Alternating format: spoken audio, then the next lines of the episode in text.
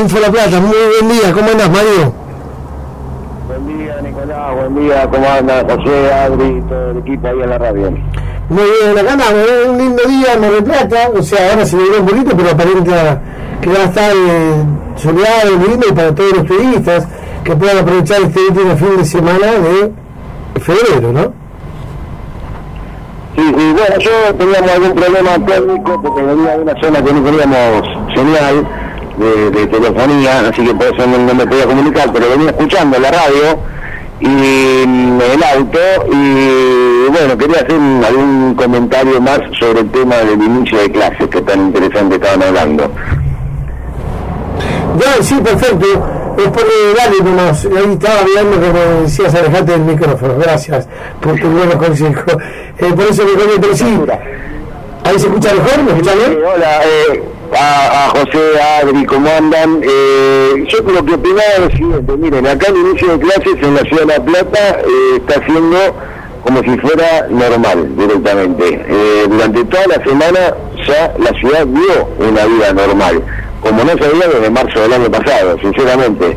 Eh, con los miedos que eso implica, ¿no? Con los miedos que eso implica porque eh, si bien la cantidad de gente en la calle y los edificios abiertos y todo funcionando eh, te da da otra visión, eh, también está la cantidad de gente que no respeta los protocolos en absoluto, eh, sobre todo, sobre todo lo- lo- los jóvenes, y bueno, te da miedo, pero bueno, pero la actividad es, es normal. Ahora, sí, claro, estoy de acuerdo con José, como siempre, en el tema de la descentralización, ¿sí? Claro. Eh, pero lo vamos a decir una y mil veces. Yo siempre agrego ese, ese granito que nadie tiene en cuenta. Cuando se habla de educación, solo se habla de servicios institucionales, eh, la infraestructura material escolar y el plan pedagógico.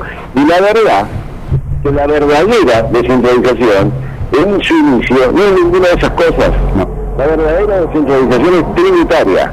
Nosotros no podemos descentralizar pedagógicamente, ediliciamente, eh, eh, sacar el Ministerio de Educación de, la provincia y, y repartirlo en chiquitito en cada uno de los municipios. Miren, la realidad es que no se puede hacer nada de eso hasta que no se cambie la redistribución del impuesto.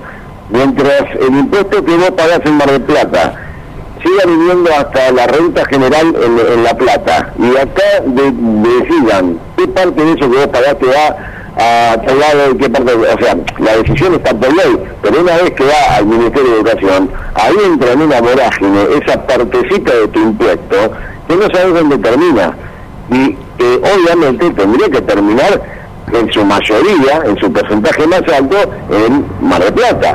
¿no? Bueno, eh, claro, el sistema solidario de, de- tributario está muy bien. Ahora, los porcentajes que, que vienen de nuevo cuando vos pagás, eh, tiene una discrecionalidad dentro de lo que es la famosa burocracia que llega a, a niveles tremendos. Entonces, claro, tenés una desidia de diferencias entre una escuela en Trenquedauquen, una en Lanús, una en Mar del Plata y una en La Plata, Sí. atroz, Sí. atroz.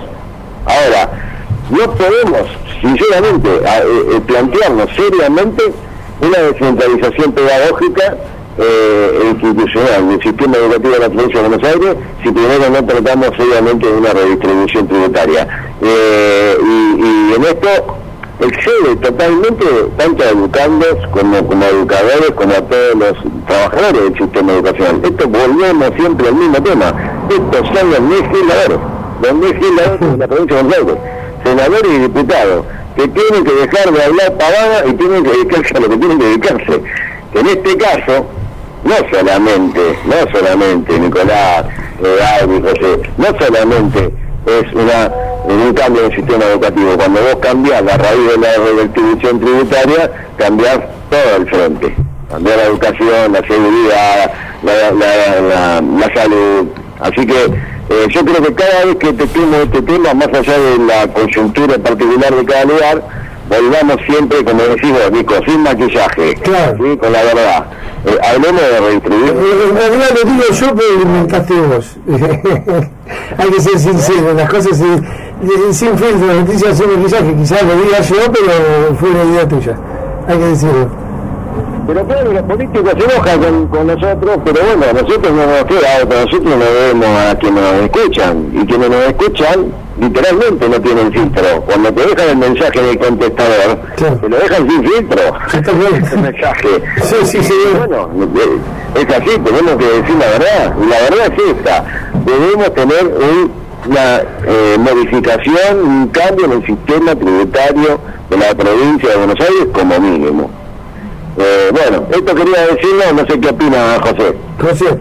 Totalmente de acuerdo, porque una verdadera descentralización se hace con recursos, y los recursos salen de los impuestos, las tasas y demás. Ahora, el caso particular de Mar del Plata, que tiene un sistema educativo municipal, acá hasta el año 2009, quienes tributaban de Mar del Plata pagaban doble el tema de educación. ¿Por qué?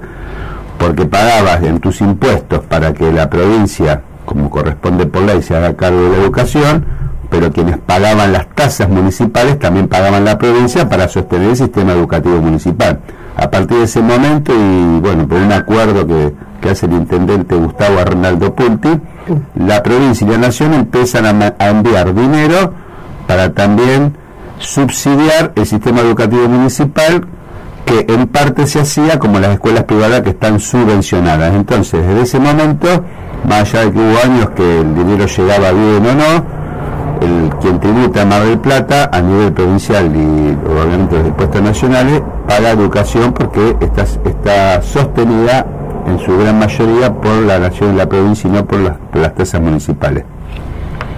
Claro, claro, es, digamos, algo que no tendría que ser, ¿no? tendría que ser que el propio sistema municipal educativo pueda sostenerse a sí mismo con las tasas que pagarían de manera claro, se ahí.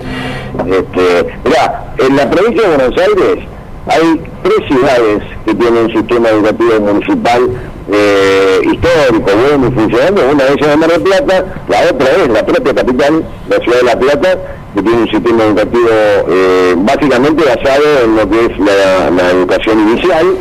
Este, y y la otra ciudad es San Isidro, el otro municipio es San Isidro. Los tres municipios que, han mantenido sus sistemas educativos municipales eh, intactos a pesar de estas, estas convenios y negociados del tributo de cuánto pone la uno y cuánto pone la provincia.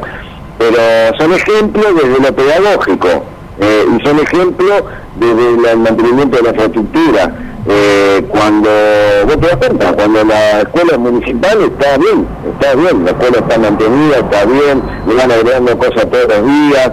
¿Por qué ahí? Porque la cercanía de los padres con las autoridades este, es total y la resolución es más rápida. Eh, entonces, claro que uno sueña con una descentralización del sistema educativo. Pero bueno, ojalá tomen nota de esto quienes tienen que realmente empezar a hacerlo, que son los legisladores. Y estamos eh, los legisladores, porque eh, si no se te va a ir el día, pues no podemos hacer la entrevista, ¿no? Eh, vamos a hablar de lo que nadie habla, ¿no? Así hablamos y Igual yo quería aclarar, antes que termine el tema de educación, ahora seguir con lo que nadie habla, que eso es lo que más siempre las novedades tuyas, pero estamos hablando de una persona idónea, José López fue presidente del Consejo Escolar y Mario Serralí también fuiste consejero escolar, ¿no? Mario, aparte de ser intendente de Villa Elisa. Y a mí me tocó construir, por ejemplo, teníamos un desafío que era eh, la construcción de un jardín, ¿sí? Estaba en una, en una, en una ciudad de 38.000 habitantes que no tenía jardín municipal estatal, ninguno, absolutamente ninguno. Hacía más de 30 años que, que la demanda era, era muy grande, eh, con dos barrios eh, muy, muy importantes que no tenían posibilidad de mandar a sus nenes a un jardín privado. Había sí tres jardines privados, pero bueno, no, estaba la educación pública presente. y a mí me tocó negociar eh, como, como autoridad de, la ciudad eh, la construcción de ese jardín y la verdad que lo hicimos, lo pudimos hacer cambiando las prioridades, no, no, no de otra manera cambiamos las prioridades y, sacando lo que considerábamos menos prioritarios y así conseguimos la, autorización del intendente, eh, digamos, para, para un marplatense, para que entienda más o menos como si estuviéramos hablando de la y que en Batán no hubiese ningún jardín, absolutamente ningún jardín. Una barrería, sí. Este, y a mí me tocó negociar, suponemos, hagamos, sigamos con el ejemplo, que, que, uno era la autoridad en Batán, negociar con el intendente, la administración central, la, autorización, la gestión, los fondos.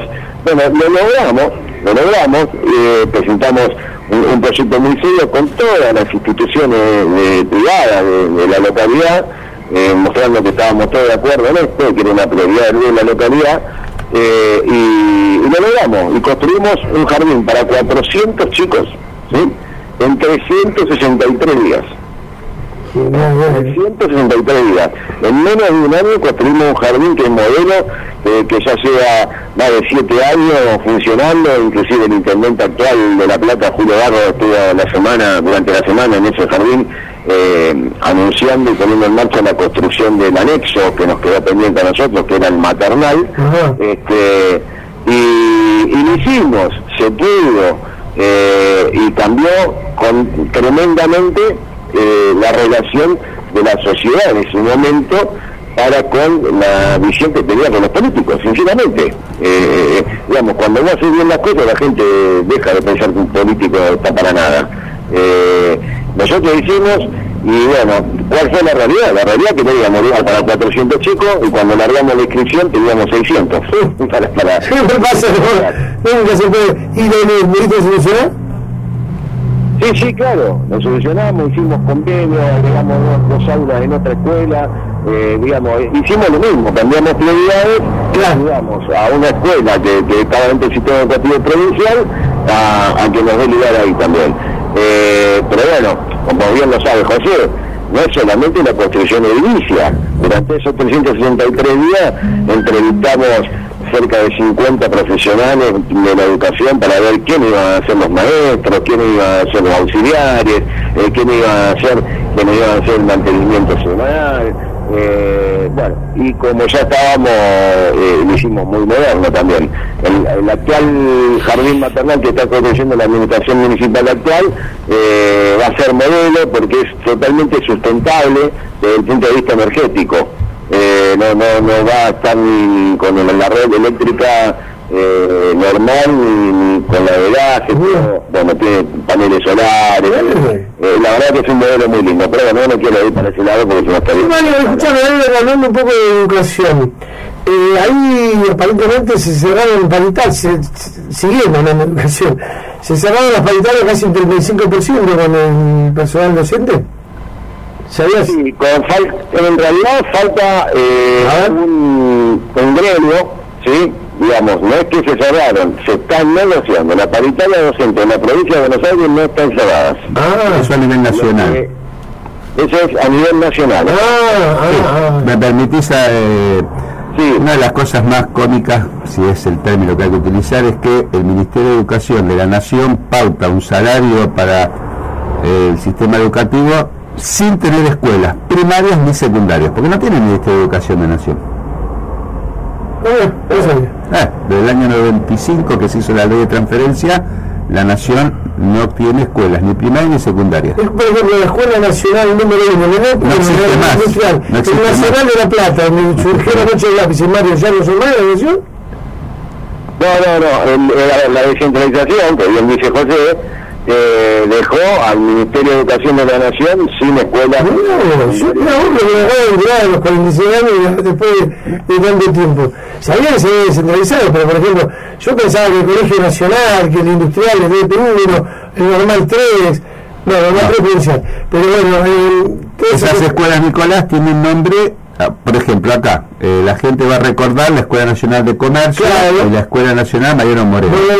Esas son la Escuela de Enseñanza Media o Secundaria número 22 y 24 hoy. Ahora se no. No, ahora no. No, hace, eso fue la época de los 90, ¿no? Pero igual la Plata también se lo eso. No, el tema es así, el Ministerio de, la, de Educación de la Nación, dentro de su órbita, eh, lo principal que tiene obviamente es el sistema universitario, universitario. el sistema de universidades nacionales, eso sí, son nacionales, son dependen de ese ministerio, toda la, parte presupuestaria, este, y eh, desde ese entonces, del 90 para acá, eh, prácticamente se ha sextuplicado, ¿sí? eh, digamos, hay muchas más universidades y facultades nacionales en todo el territorio nacional. Este, y la descentralización del secundario y primario solamente le queda al Ministerio de la Nación eh, algunas, algunas establecimientos en, el desparramado en provincias.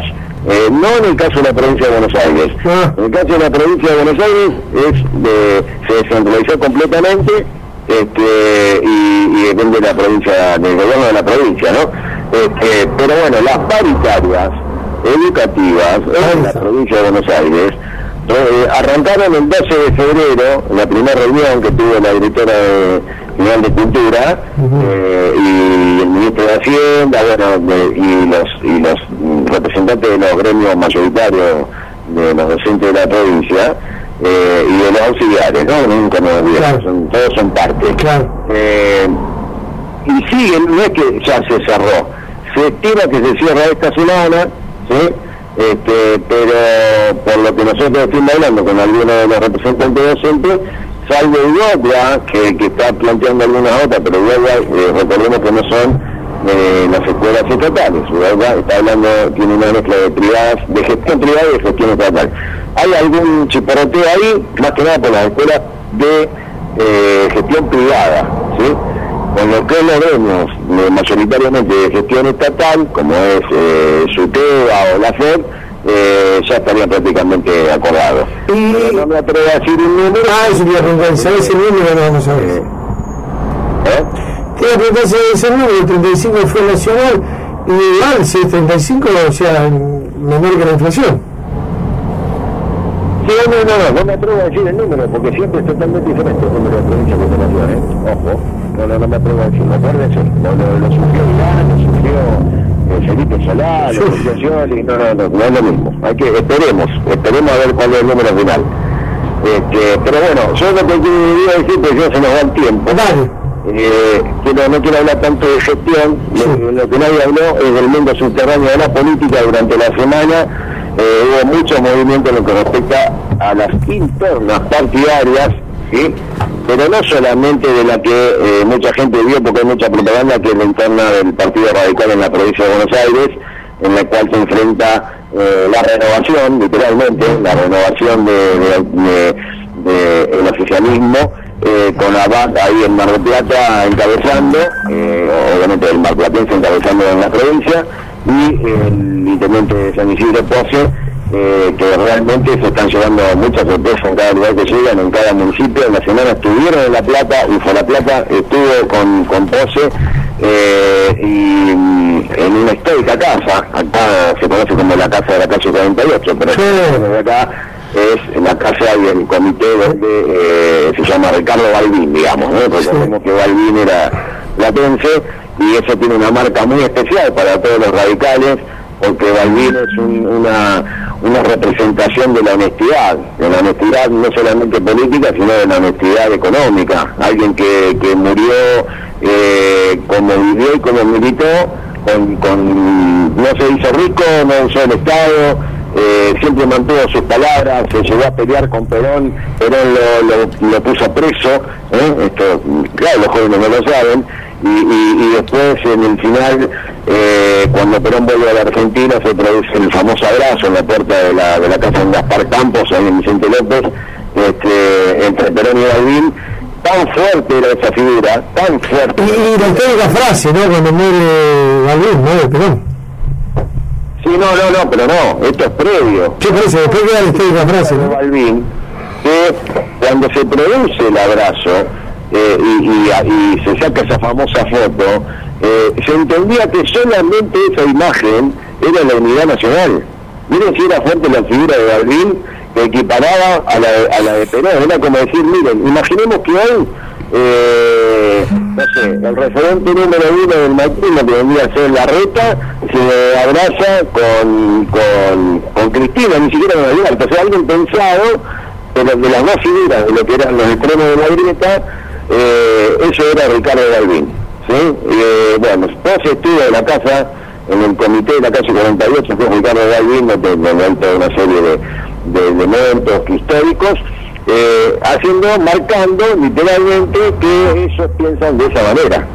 Ellos no son el la, línea nacional de Alvear, lo que era de la Rúa y, lo, de donde viene el radicalismo, la autoridad del radicalismo actual, sino que ellos son el balvinismo, que es otra cosa, el balvinismo que es la, cuna de lo que terminó siendo en, la venta de la democracia el, el alfonsinismo. Pero bueno, eh, esto está pasando en la provincia de Buenos Aires, se ve mucho en algunos municipios, hay mucha medida entre los radicales, porque ya se les viene el 21 de marzo de la elección.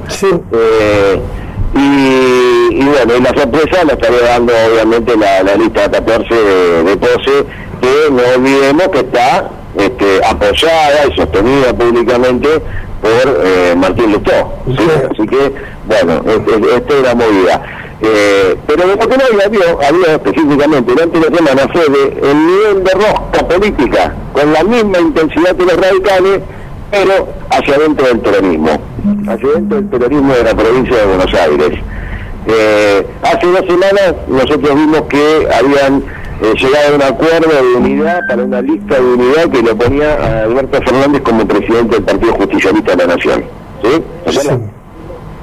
Bueno, Alberto Fernández es nuevo presidente del Partido Justicialista de Nación y eh, una serie de eh, funcionarios, no funcionarios, acompañándolo en el Consejo Nacional. ¿no? Esto obviamente representación de cada gobernación, cada gobernador está representado. ¿Quién sería el vicepresidente nacional? ¿Eh? ¿Quién, se menciona como vicepresidente del Partido Justicialista a nivel nacional? A nivel nacional ya está, ya se terminó, en la lista de unidad fue aprobada, la, la vicepresidente del Partido Justicialista de la Nación es eh, Álvarez Rodríguez, la sobrina nieta de Eva Perón. Ah, eh, eh, en este caso, por primera vez, la composición del Consejo Nacional, que es la autoridad máxima del Partido Justicialista, se respetó a raja tabla el 1 a 1 en cuestión de género. Es decir, sí, sí, se respetó a raja tabla, 1 a 1. Hay 1 a 1 y en este caso la vicepresidenta es la, sobrina nieta de, de Eva Perón. Eh, ahora, lo que nadie habló es lo de la provincia de Buenos Aires. Estuvo toda la semana tremendamente en el movimiento del Partido Justicialista del Peronismo en la provincia de Buenos Aires y hoy, hoy sábado eh, 27 a las 18 horas, se va a producir el plenario de la autoridad del Partido Justicialista de la provincia de Buenos Aires, que obviamente va a ser a través de, una, de la plataforma Zoom, no va a ser los mega actos que se hacían generalmente en la matanza, junto a todo el peronismo de la provincia, eh, debido a la pandemia, toda esa mística obviamente va a estar dejada de lado, eh, pero sí van a hacer un multitudinario encuentro eh, a través del Zoom a las 18 horas, ¿sí? Eh, se van a juntar todas las autoridades, absolutamente todas, recordemos que representan a los 135 municipios de la provincia de Buenos Aires, eh, con dos finalidades claras. Una es la excusa, el homenaje al expresidente Néstor Kirchner a, raíz del aniversario de su nacimiento, este, que era el 25 de febrero, eh, y la otra es para consagrar, literalmente, eh, atento, literalmente, consagrar a Máximo Kirchner al frente de la lista de unidad eh, como presidente del Partido Justicialista de la provincia de Buenos Aires. ¿sí? Esto es la bomba política de la que nadie habló y la que todo el peronismo estuvo trabajando durante la semana. ¿sí? Hoy, a partir de hoy, va a estar, porque esta famosa lista de unidad obviamente va a ser lista única. Eh, eh, después, a partir de hoy el, el, partido tiene 300 días, 300 días para eh, convocar y efectuar elecciones internas, ¿sí? Pero lo que van a hacer es decir, bueno, aparte de que llamamos elecciones, eh, decimos, mire, no va a haber interna porque tenemos una lista de unidad que sepa, es muy grande, eh, muy muy importante, el 90% de los conferentes y los dirigentes de acá, así que lo que va a pasar hoy es que en forma de práctica, eh, Máximo Kirchner va a ser consagrado como presidente del Partido Justicialista de la provincia de Buenos Aires. Bueno, vamos a hablar de bueno, temas importantes, temas que pasan, temas que la gente tiene que saber, como voy a decir siempre, que no se saben las noticias que no están en ningún lado. Yo, por lo menos, yo no lo sabía. Te agradezco mucho, Mario, y la verdad que hoy arrancamos tarde, son 10 y 5. Tenemos todavía las tres notas con Natalia de las Gallas, con Laura Rodríguez Machado, vicepresidenta del Senado Nacional, y Alejandro Echegaray, que es platense, el candidato primero convencional el diputado nacional no cumplido que integra la lista 14 que recién mencionabas que llega como candidato del comité provincial al Estado próximo. Bueno chicos, yo los saludo, eh, les deseo una buena semana a ustedes y a todos los turistas que están en Mar del Plata, que están escuchando, que disfruten de, de esta temporada extendida y que aprovechen los descuentos que hay. Mario, tenemos que hacer un programa entero de educación, ¿eh? porque con todo lo que te debe decir... Y tendríamos, tendríamos que ir pensándolo, José, ¿no? Es una buena idea. ¿eh? Muy bueno, muy bueno. Yo a veces pienso y tengo buenas ideas, che. Va.